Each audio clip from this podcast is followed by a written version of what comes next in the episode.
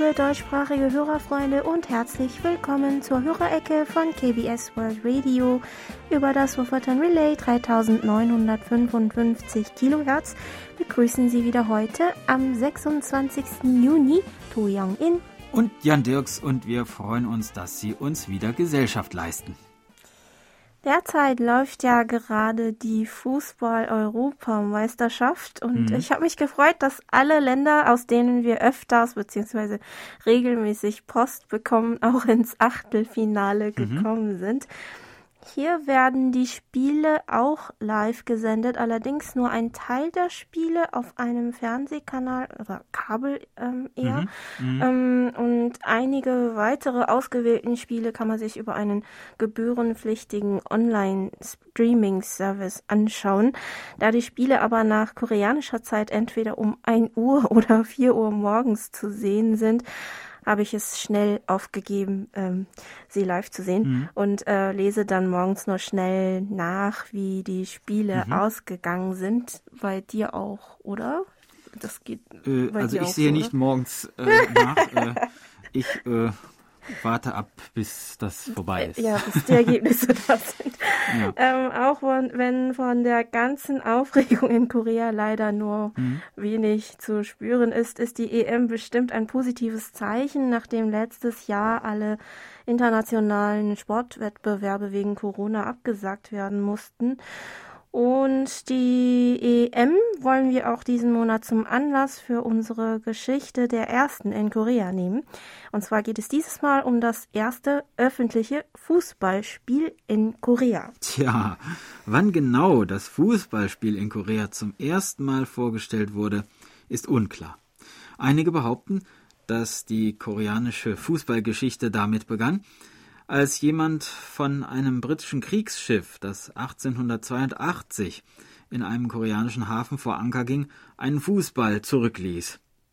Andere sagen, dass es ein französischer Lehrer an einer Fremdsprachenschule in Seoul war, der einen Fußball nach Korea mitgebracht und 1905 seinen Schülern das Spiel beigebracht hat. Danach soll sich das Spiel allmählich verbreitet haben, aber zunächst noch ohne feste Spielregeln. Nicht einmal einen richtigen Namen auf Koreanisch hatte das Fußballspiel damals. Jede Mannschaft äh, soll gewöhnlich um die 15 Spieler gehabt haben, mhm. aber es konnten auch mehr oder weniger sein, je nachdem, wie sich die beiden Teams, die gegeneinander antraten, einigten. Ähm, als bester Spieler galt dann derjenige, der den Ball am einfach am weitesten schießen konnte. Mhm. Ähm, das Spielfeld war nicht durch Linien klar gekennzeichnet und abgegrenzt. Ein richtiges Fußballtor gab es auch nicht. Es soll lediglich mit zwei Stangen oder Steinen markiert worden sein, wobei die Höhe des Tors einfach davon abhing, wie groß der Torhüter war. Also war der Torhüter groß, dann war auch die Höhe des Tors hoch. Mhm. Ähm, war der Torhüter klein, war die Höhe des Tors entsprechend niedriger. Auch gab es keine feste Spielzeit, so dass das Spiel einfach zu Ende gewesen sein soll, wenn alle erschöpft waren und sich einig waren, dass sie nicht mehr weiter auf dem Feld hin und her rennen konnten. Die Mannschaft, die dann in diesem Moment mehr Punkte hatte, hatte dann auch gewonnen. Vermutlich sah es auch nicht viel anders aus als der sogenannte koreanische Sportclub, der erste private Sportverein in Korea und der christliche Jugendverein, der Vorläufer des koreanischen YMCA-Vereins, am 10. Juni 1906 das erste öffentliche Fußballspiel in Korea austrugen. Das Fußballteam des koreanischen Sportclubs, das im März 1906 gegründet wurde, und das Fußballteam des christlichen Jugendvereins, das einen Monat später ins Leben gerufen wurde, hatten davor bereits mehrmals gespielt, wobei aber stets das Team des koreanischen Sportclubs den Sieg davontrug. Der christliche Jugendverein wollte sich also re revanchieren und forderte den koreanischen Sportclub nun offiziell zu einem neuen Spiel heraus. Es war das erste Fußballspiel, für das ein fester Termin vereinbart wurde und sogar Schiedsrichter bestellt wurden. Die Kampfansage des christlichen Jugendvereins verbreitete sich von Mund zu Mund und machte viele Solar neugierig, wie dieses Spiel wohl ausgehen würde, so dass ziemlich viele Zuschauer gekommen sein sollen. Sogar Anfeuerungsgruppen für die jeweilige Mannschaft wurden organisiert, die die Stimmung beim Spiel dann anheizten. Wie das Spiel dann genau verlief, ist leider nicht bekannt, aber es soll mit einem 1 zu 1 Unentschieden zu Ende gegangen sein. Das Chaos um die Spielregeln schien dann erst nach ein paar Jahren beseitigt worden zu sein, als der Gründer des koreanischen Sportclubs, der eine besonders große Leidenschaft für Fußball hegte, von seinem Studium in Shanghai 1912 das Regelwerk von der englischen Football Association nach Korea mitbrachte. Etwas überraschend mhm. finde ich auch, dass Südkoreas erste Fußball-WM-Teilnahme bereits auf 1954 zurückgeht. Mhm. Das war auch die WM, bei der Deutschland, damals noch Westdeutschland, ähm, sich seinen ersten Weltmeistertitel holte. Südkorea war damals das einzige Teilnehmerland aus Asien und kam in die Gruppe 2 mit Westdeutschland, Ungarn und der Türkei. Die koreanische Nationalmannschaft kam nach einer siebentägigen Reise in der Schweiz an. Am nächsten Tag wurde die Weltmeisterschaft auch schon eröffnet und die koreanische Nationalmannschaft musste schon gleich ihr erstes Spiel gegen die favorisierten Ungarn absolvieren. Südkorea hatte natürlich keine Chance und verlor mit 0 zu 9. Das zweite Spiel gegen die Türkei endete ebenfalls mit einer Niederlage und zwar mit 0 zu 7. Nach dieser schmerzlichen Erfahrung erlebte der koreanische Fußball seine Höhen und Tiefen, konnte sich aber insgesamt ja schon positiv entwickeln, worauf wir auch weiterhin mal hoffen. Mhm. Ja, das war unsere Geschichte der ersten für den Monat Juni.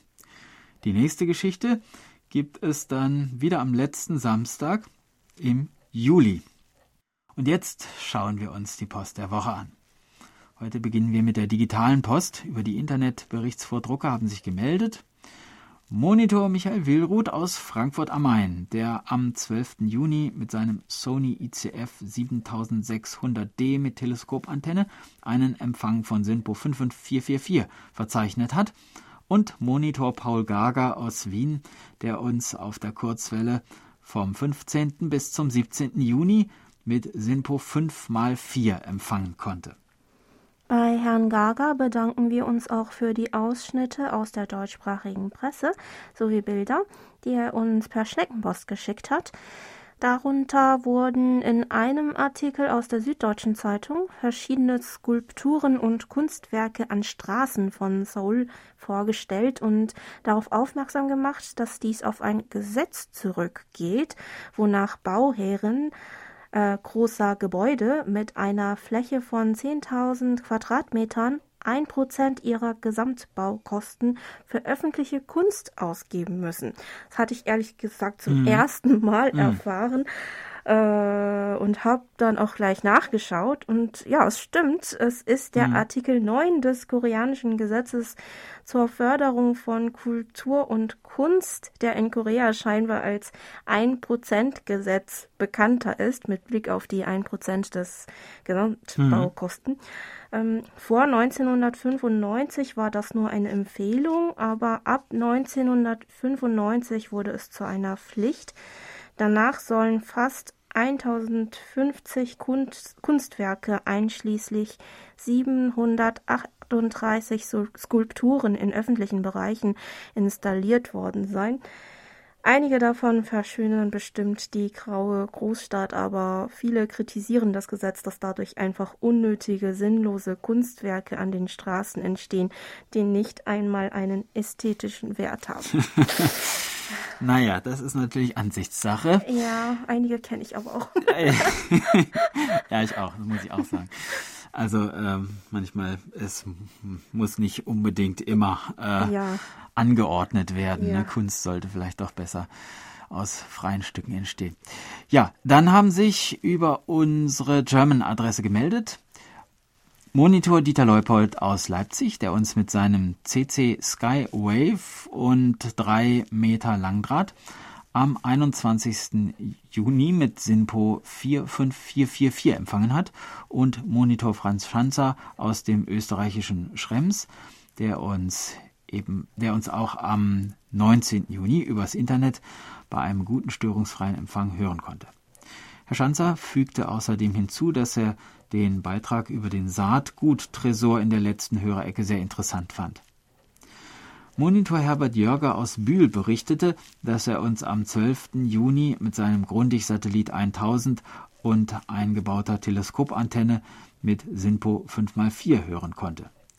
Ihre Sendung gefällt mir sehr gut. Ständig gibt es Neues aus Korea zu erfahren, kommentierte Herr Jörger noch kurz. Ja, das geht uns genauso, mhm. wie auch etwa dieses Kunstförderungsgesetz, mhm. worauf uns Herr Gaga aufmerksam gemacht hatte. Ähm, in einem früheren Empfangsbericht fragte Herr Jörger übrigens nach traditionellen koreanischen Tänzen. Ähm, also zunächst einmal gibt es keine traditionellen koreanischen Gesellschaftstänze oder Paartänze wie Walzer oder Salsa äh, die man im Westen kennt. Ähm, vielmehr sind traditionelle koreanische Tänze heute eine Art künstlerische Darbietung, die ähm, vor allem oder meistens auch nur auf Bühnen zu sehen sind. Mhm. Das ist auch bei den vielen traditionellen Volkstänzen der Fall. Also in Korea unterschied man zwischen Volks- und Hoftänzen, ähm, ritualistischen oder schamanistischen Tänzen sowie religiösen Tänzen. So gibt es zum Beispiel den sogenannten Salpuri-Chum, der zu schamanistischen Ritualen aufgeführt wurde, um böse Einflüsse aus dem Jenseits zu beseitigen, den Schwerttanz Kommu, den relativ modernen Fächertanz Puchechum oder den Nungachum, mit dem die Menschen um eine reiche Ernte baten. Auf viele der traditionellen Tänze stößt man heute im Alltag kaum noch. Bekannt ist aber immer noch vor allem der Maskentanz, Talchum, der meistens satirische Elemente enthielt, um den korrupten Adel zur Zeit des Choson-Reiches zu verspotten. Vom Talchum gibt es mehrere Varianten, die in verschiedenen Provinzen und Regionen überliefert wurden und heute zum wichtigsten immateriellen Kulturerbe Koreas gehören. Letztes Jahr beantragte Korea die Aufnahme einer Sammlung von 18 Maskentänzen in die UNESCO-Liste des immateriellen Kulturerbes der Menschheit. Die Entscheidung darüber soll im Jahr 2022 getroffen werden. Der wohl älteste Maskentanz ist der Choyungmu oder der Tanz von Choyung, der vermutlich etwa 1100 Jahre bis in das 9. Jahrhundert gegen Ende des Vereinigten Schillerreiches zurückreicht und 2009 von der UNESCO zum immateriellen Kulturerbe der Menschheit erklärt wurde. Toyung war ein Sohn des Drachen im Ostmeer und heiratete eine wunderschöne Frau in der Hauptstadt des Königreichs Schiller in Gyeongju. Als er eines Abends spät nach Hause kam, sah er, wie der Pockengeist, der sich in einen Menschen verwandelt hatte, sich neben seiner Frau im Schlafgemach hingelegt hatte. Toyung reagierte darauf mit einem Tanz, zu dem er sang Nach einem Spaziergang spätabends unter dem Mond komme ich nach Hause zurück und sehe im Zimmer vier Beine. Zwei gehören mir, aber wem gehören dann die anderen zwei? Der Pockengeist sprang daraufhin erschrocken auf und bat Choyung um Vergebung. Anschließend versprach er ihm, dass er beim Anblick seines eigenen Antlitzes, eines, seines, eines Bildes von ihm selbst, nie wieder in ein Haus eintreten werde. Und so befestigten die Menschen damals Bilder von Choyong an ihren Eingangstoren, um die bösen Geister, so auch den Pockengeist, zu vertreiben oder fernzuhalten. Die Melodie zu diesem Lied, das Choyong damals sang, ist mit der Zeit verloren gegangen. Der Tanz von Choyong wandelte sich im Laufe der Zeit zu einem Hoftanz, zu dem fünf Tänzer große Choyong-Masken trugen und dynamische Bewegungen vollführten. Er wurde während einer Hofzeremonie am Jahresende aufgeführt, um böse Geister zu vertreiben. Jeder der fünf Tänzer repräsentiert eine der fünf Himmelsrichtungen Norden, Süden, Osten, Westen und das Zentrum. Die Himmelsrichtungen werden zudem in unterschiedlichen Farben dargestellt. Blau steht für Osten, Weiß für Westen, Rot für Süden, Schwarz für Norden und Gelb für die Mitte. Die Toyung-Maske zeigt ein rotes Gesicht mit großen Augen und einer großen Nase, die wohl Toyungs exotisches Aussehen darstellen sollen. Die Tanzbewegungen sind groß und dynamisch und damit, damit sollen mhm. die Geister und Dämonen mhm. vertrieben werden. Ja, und dann gibt es nicht zu vergessen auch noch den Mönchstanz Sungmu, der als die Essenz der traditionellen koreanischen Tanzkunst gilt und seit 1969 das nationale immaterielle Kulturgut Nummer 27 ist. Es gibt mehrere Geschichten über den Ursprung dieses Solotanzes, aber die meisten vermuten, dass er, wie sein Name schon sagt, in buddhistischen Ritualtänzen liegt, die im Laufe der Jahrhunderte mit folkloristischen und höfischen Elementen vermischt wurden, bis er zu einem Bühnenstück avancierte. Heute sind zwei Varianten des Sungmu überliefert. Der Tänzer oder die Tänzerin trägt eine Robe mit sehr langen Ärmeln und eine weiße Zipfelhaube und wird musikalisch von Flöten, dem Saiteninstrument Hergum, der Sanduhrtrommel Changu und der Trommel Puk begleitet. Auf der Bühne steht mit dem Tänzer oder der Tänzerin noch eine buddhistische Trommel namens Popgo, die man häufig in buddhistischen Tempeln vorfindet und die eine wesentliche Rolle für die Sungmu-Performance spielt. Der Sungmu kann grob in sieben rhythmischen Zyklen unterteilt werden. Der erste Zyklus heißt Yombul Dongjak, wortwörtlich Gebetsbewegung. Der Tänzer beginnt normalerweise mit dem Gesicht nach unten auf dem Boden liegend und folgt den Schlägen des Muktak Holzgongs, die von buddhistischen Mönchen beim Singen verwendet werden, wobei er zum langsamen, schweren Rhythmus eine Tanzbewegung macht, als würde er sich vor Buddha tief verbeugen. Der Rhythmus verschiebt sich dann in einen anderen, woraufhin der Tänzer die Stimmung ändert, indem er auch seine Schritte ändert. Mit jedem Zyklus werden die Tanzbewegungen dynamischer und lebendiger, was durch die rhythmischen Bewegungen der Schulter und Füße noch zusätzlich betont wird. Den rhythmischen Höhepunkt erreicht dann der Tanz, wenn der Tänzer die Popgo-Trommel energisch in schnellem Tempo zu schlagen beginnt, was eine große Katharsis bei den Zuschauern auslöst. Der letzte Akt endet dann mit einem verlangsamenden Rhythmus und der Tänzer setzt sich langsam mit einer betenden Geste auf dem Boden nieder. Während des Tanzes gibt es keine Stelle, an der die äh, Tanz äh, an der die Tanzbewegung stoppt. Mhm. Sie läuft bis zum Ende fließend in anmutigen und zugleich kräftigen Linien und verkörpert den Sinn des Yin und Yang. Ja, fließend und anmutig, das sind wirklich, finde ich, so die, äh, Element. die Elemente, die hier ganz deutlich hervortreten. Ne? Sehr beeindruckend wer mal die Gelegenheit hat, das zu sehen, sollte es sich nicht entgehen lassen. Ja, auf ähm, YouTube kann man mhm. sich ähm, unter äh, Sungmu, also mhm. S-E-U NGMU ähm, auch äh, Performance-Videos anschauen. Ah, ja. ja. also wer Interesse hat, könnte sich äh, das, äh, die Videos mal mhm. auf YouTube anschauen. Ja. Gut. Und wir hören nun ein wenig Musik, Kugak, traditionelle koreanische Musik.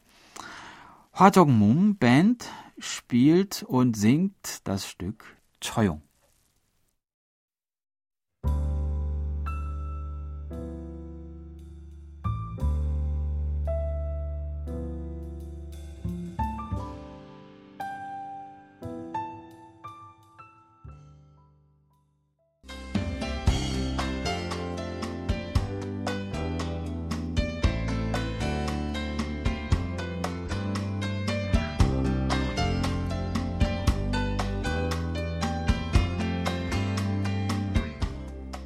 Nun kommen die Medientipps. Auch diese Woche ein großes Dankeschön an Monitor Erich Kröpke für die Zusammenstellung. Die Tipps für die 26. Kalenderwoche sind dieses Mal etwas kürzer, schreibt Herr Kröpke. Im Fernsehen werden drei bekannte Dokumentationen wiederholt. Auf ARD Alpha gibt es am Sonntag, dem 27. Juni um 10.30 Uhr noch einmal aus der Reihe Eisenbahnromantik die Folge mit dem Zug durch Südkorea zu sehen. Die zweiteilige Dokumentation Der Maulwurf Undercover in Nordkorea zeigt ZDF Info noch einmal am Montag, dem 28. Juni ab 21 Uhr. Und schließlich gibt es noch einmal auf ZDF Info am Donnerstag, dem 1. Juli, die Folge Kim Jong-il, Dynastie des Teufels aus der Reihe Despoten. Arte hat eine Reihe mit dem Titel Verschollene Filmschätze im Programm, die eigentlich wiedergefundene äh, Filmschätze heißen müsste.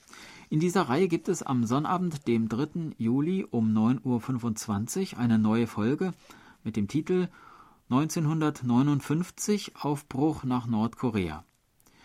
1959 lebten noch rund 600.000 Koreaner in Japan, die von der früheren Kolonialmacht als billige Arbeitskräfte ins Land geholt worden waren. 900 von ihnen verließen Japan, um nach Nordkorea auszuwandern, Weitere 100.000 sollten ihnen folgen. Die Dokumentation berichtet über das Schicksal dieser Menschen und die Umstände ihrer Auswanderung. Das waren die Medientipps und wir machen weiter mit der Post. Über die Schneckenpost hat uns ein Empfangsbericht von Klaus Huber aus Karp vom Bad Griesbach erreicht, der uns am 23. Mai mit seinem Texon S2000 mit Langdrahtantenne mit Simpo 45554 hören konnte. Herr Huber fand an dem Tag die Ecke K-Pop Koreanisch besonders interessant mit Fragen nach Uhrzeiten auf Koreanisch. Von Johann Ruff aus Mülheim haben wir seine Empfangsberichte für die Monate April und Mai erhalten. Vielen Dank. Unser Redaktionsleiter Pomsok hat sich gefreut, dass Ihnen die Sondersendung vom 1. Mai gut gefallen hat, lieber Herr Ruf.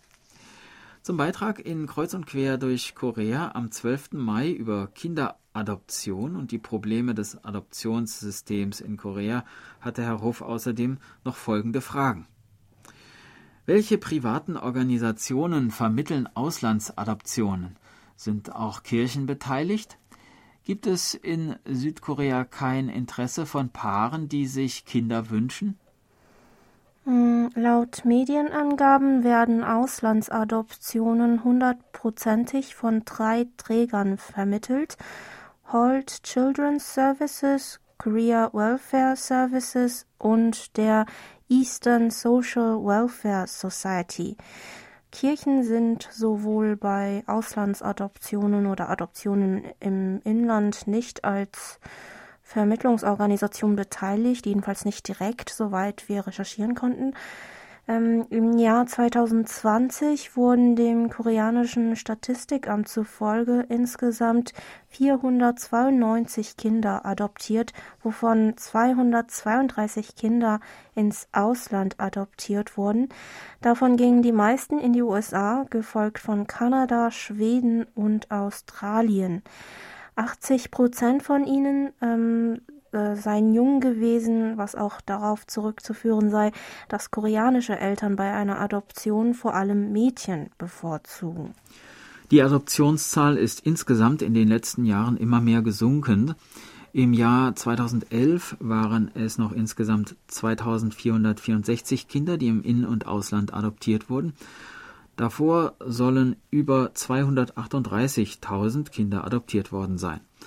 Von 1950 bis 1964 seien allein in die USA 5348 Kriegsweisen aus Korea adoptiert worden. Im Jahr 2020 wirkte sich auch die Corona-Pandemie negativ aus. Im Inland kommt außerdem noch dazu, dass allgemein der Kinderwunsch von jüngeren Paaren weniger stark ausgeprägt ist, was auch zu weniger Adoptionen führt. Ein jüngster Kindesmisshandlungsfall, der, bei dem ein Adoptivkind von seinen Adoptiveltern vernachlässigt und körperlich misshandelt wurde und an diesen Folgen im Alter von 16 Monaten starb, hat bedauerlicherweise auch Vorurteile gegen eine Adoption verstärkt, so dass viele nun mit der geplanten Adoption zögern oder sie sogar völlig aufgeben äh, sollen. Sie würden befürchten, dass andere sie des Kindesmissbrauchs verdächtigen, nur weil sie ihre Kinder adoptiert haben, so das Argument. Dieser Fall hat auch dazu beigetragen, dass Forderungen nach einer Verbesserung des Adoptionssystems größer wurden. Wie in dem Beitrag in Kreuz und Quer durch Korea erwähnt wurde, wurde unter anderem gefordert, die Zuständigkeit für Adoptionsvermittlungen von den privaten Trägern auf öffentliche Einrichtungen zu transferieren und die Rolle des Staates in diesem Prozess zu stärken. So soll schon ab Juli der Adoptionsprozess von den jeweiligen Bezirksbehörden übernommen werden. Wenn jemand also ein Kind zur Adoption freigeben möchte, kann er nicht mehr einfach zu einer privaten Vermittlungsorganisation gehen, sondern muss die Behörde seines Wohnbezirks aufsuchen und äh, sich dort dann beraten hm. lassen.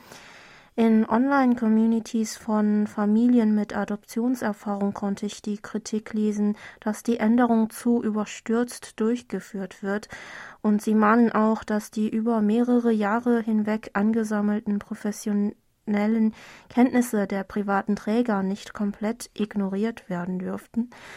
Hm, wer auch die Vermittlung und Überprüfung übernimmt, es ist ja wirklich zu hoffen, dass die unschuldigen mhm. Kinder durch das neue System besser geschützt werden.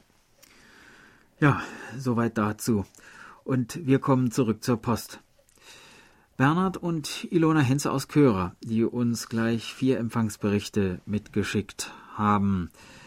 Mit ihrem Grundig-Satellit 700 mit Teleskopantenne konnten sie uns an vier Empfangstagen im Juni durchschnittlich mit SINPO 45554 hören. In Ihrer E-Mail schrieben Sie uns außerdem noch Folgendes. Die Infektionszahlen sind in Deutschland inzwischen drastisch gesunken, denn die Impfung macht endlich Fortschritte.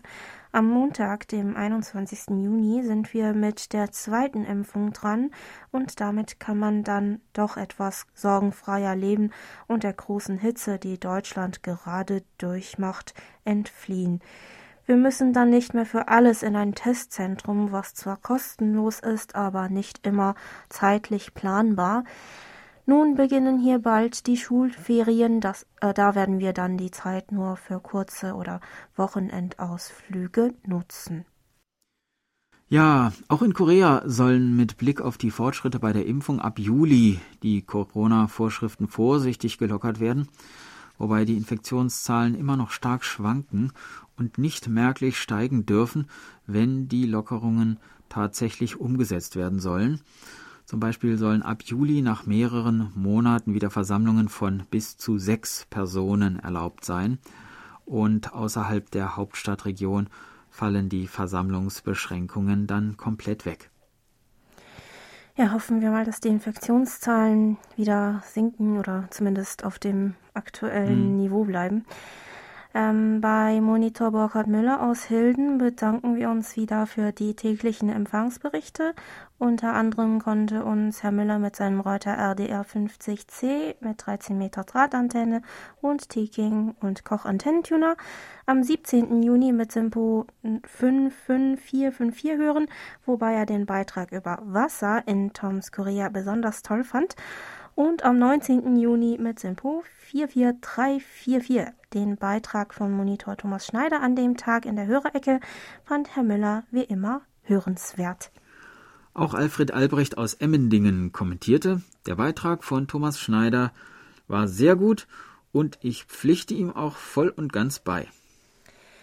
Bei Herrn Albrecht bedanken wir uns für seine drei Empfangsberichte und auch für den Auszug aus der Badischen Zeitung mit Nordkorea-Bezug. Auch äußerte sich Monitor Nuri Streichert aus Hildesheim in Bezug auf den Beitrag von Herrn Schneider und erinnerte sich noch an Fernsehprogramme von früher. Er schreibt Zum Thema Radio muss ich sagen, dass ich es echt schade finde, dass viele Sender ihre deutschen Dienste eingestellt haben. Regelmäßiger Hörer seit Ende der 80er Jahre war ich nicht nur bei KBS, sondern auch bei den Sendern aus Kanada, Belgien und Schweden. Die angesprochenen Bildungsprogramme in Deutschland waren nicht schlechter oder besser als die von heute, sie haben sich nur verändert. Ja, ähm, äh, ja, was die Kurzwelle betrifft, mhm. äh, hoffen wir auch, dass wir noch lange auf diesem Empfangswege senden können.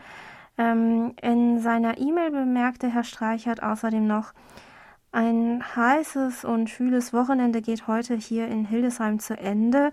Gedacht habe ich, dass es etwas kühler wird, nachdem hier ein heftiges Gewitter mit starken Windböen runterging, aber hinterher war die Hitze schlimmer als vorher. Es ist kaum zu glauben, dass wir in diesen Tagen schon wieder Sommersonnenwende haben. Das heißt, der Sommer hat begonnen, die Tage werden jetzt aber wieder kürzer, die Nächte länger. Das ist halt der Lauf der Zeit. Hörerfreund Lutz Winkler schrieb ja, dass die ersten sechs Monate sehr schnell vergangen sind. Ja, das kommt mir auch so vor.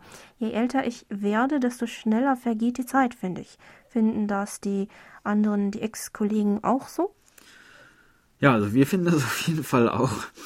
es ist wirklich kaum zu glauben, dass schon ein Jahr seit dem letzten, ja zum Beispiel seit dem letzten Koreanisch-Videowettbewerb ja. von KBS World Radio vergangen ist und der nächste schon, und damit wollen wir dies hier kurz noch einmal ankündigen, der nächste schon mit der Vorrunde in ein paar Tagen startet.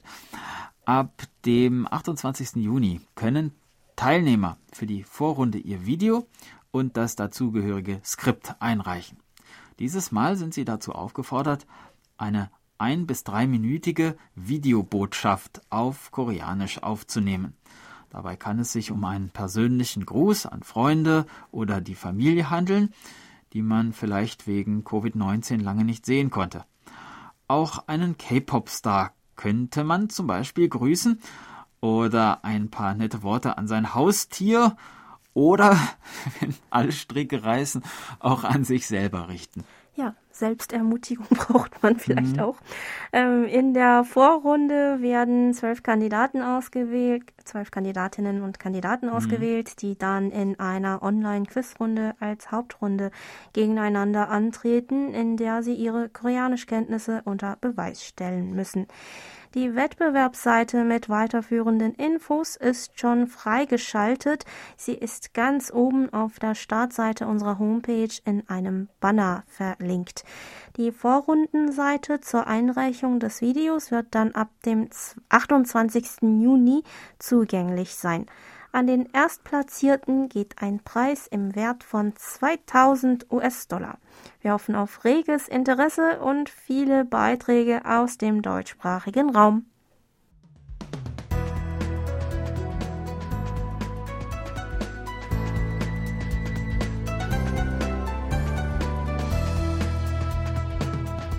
Sie hören KBS World Radio mit der Hörerecke.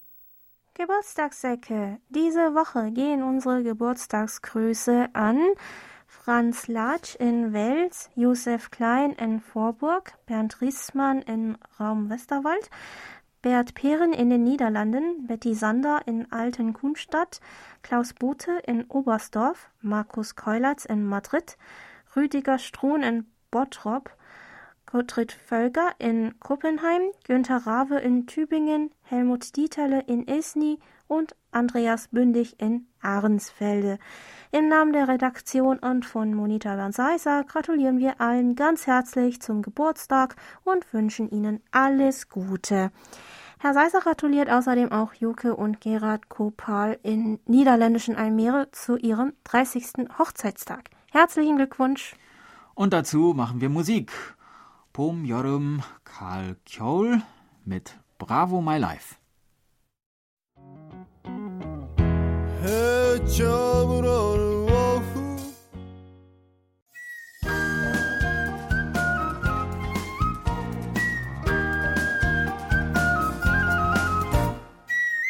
Schön hier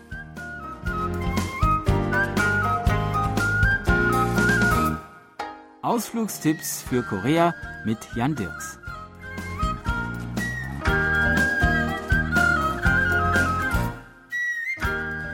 Neben den durchnummerierten Linien 1 bis 9 gibt es weitere U-Bahn-Linien, die ein wenig aus dem zentralen Bereich der Stadt Seoul hinausführen.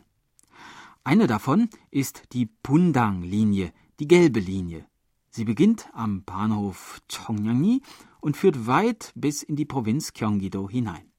Letzte Woche sind wir mit Linie 9 an den Königsgräbern Sonjeongnung vorbeigekommen. Erinnern Sie sich? Genau an dieser Station steigen wir heute in die Pundang-Linie und fahren Richtung Süden aus Seoul hinaus. Am U-Bahnhof Ime befindet sich in 15 Minuten Fußweg Entfernung das Songnam Arts Center, eröffnet im Jahr 2005. Im großen Saal, der etwa 1800 Plätze fasst, werden Konzerte, Opern, Ballettvorstellungen und Musicals aufgeführt. Auf der Freilichtbühne werden Konzerte, Performances und Ausstellungen veranstaltet und darüber hinaus gibt es eine zweistöckige Konzerthalle und ein kleines Theater. Man sollte das hiesige Kulturprogramm nicht unterschätzen. Es gibt ein eigenes Sinfonieorchester und immer wieder konzertieren hier internationale Stars der Musik- und Theaterszene und wenn man sich in Seoul aufhält, lohnt es sich durchaus, auch einmal einen Blick auf die Veranstaltungen in Songnam zu werfen.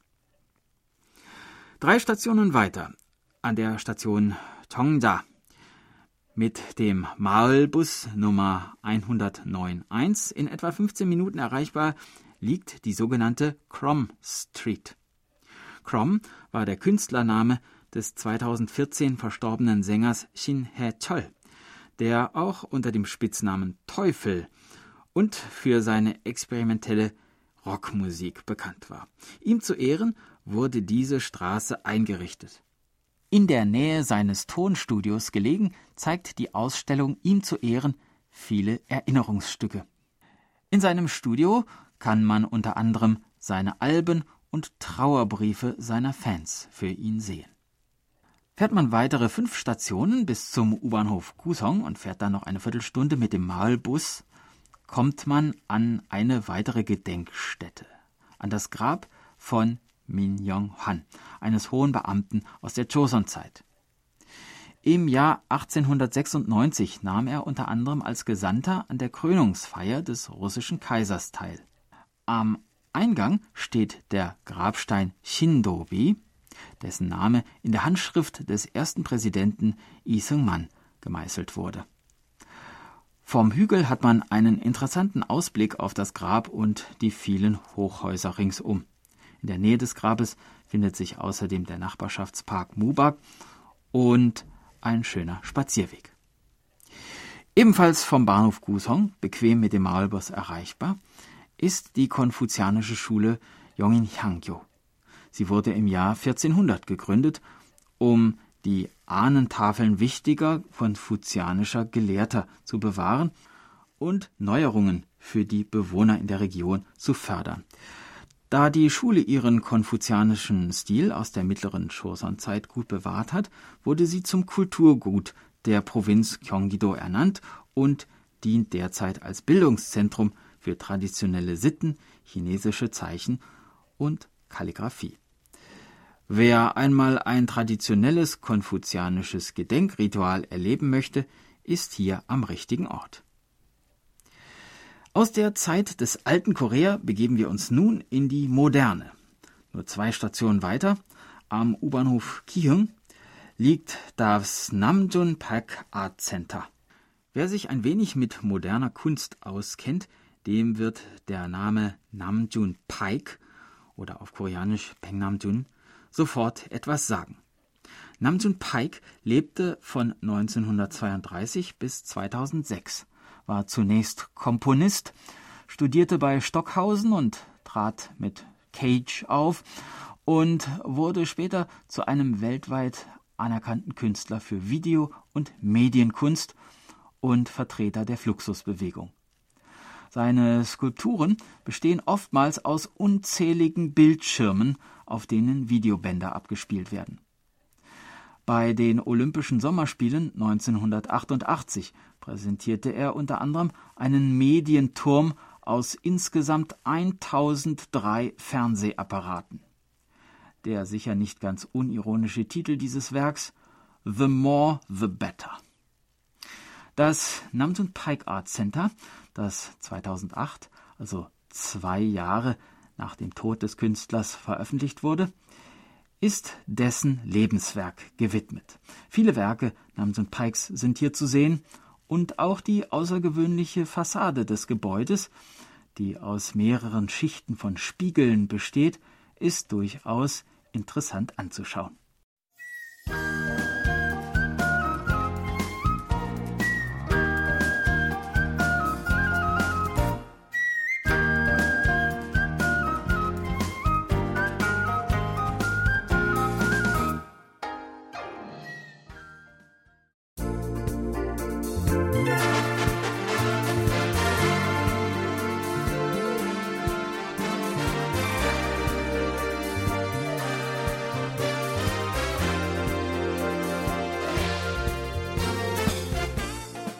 War es mal wieder für heute. Vielen Dank fürs Zuhören. Noch ein schönes Wochenende wünschen Ihnen To Young In und Jan Dirks. Auf Wiederhören. Bis nächste Woche.